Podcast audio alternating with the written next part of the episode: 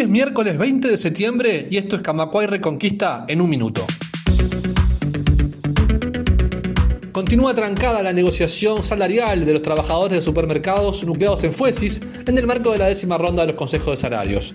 El presidente de Fuesis, Fabio Riverón, dijo que todavía las partes están bastante lejos de llegar a un acuerdo. El Frente Amplio definió dar libertad de acción a sus sectores y militantes con respecto al plebiscito contra la reforma de la seguridad social que impulsa el PIT-CNT.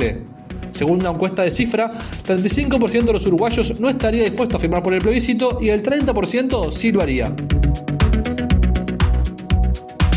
Los senadores Mario Vergara y Charles Carrera brindaron una rueda de prensa ayer luego de que la fiscal Sabrina Flores pidiera el procesamiento del militar retirado Marcelo Acuña por el intento de espionaje del que fueron víctimas.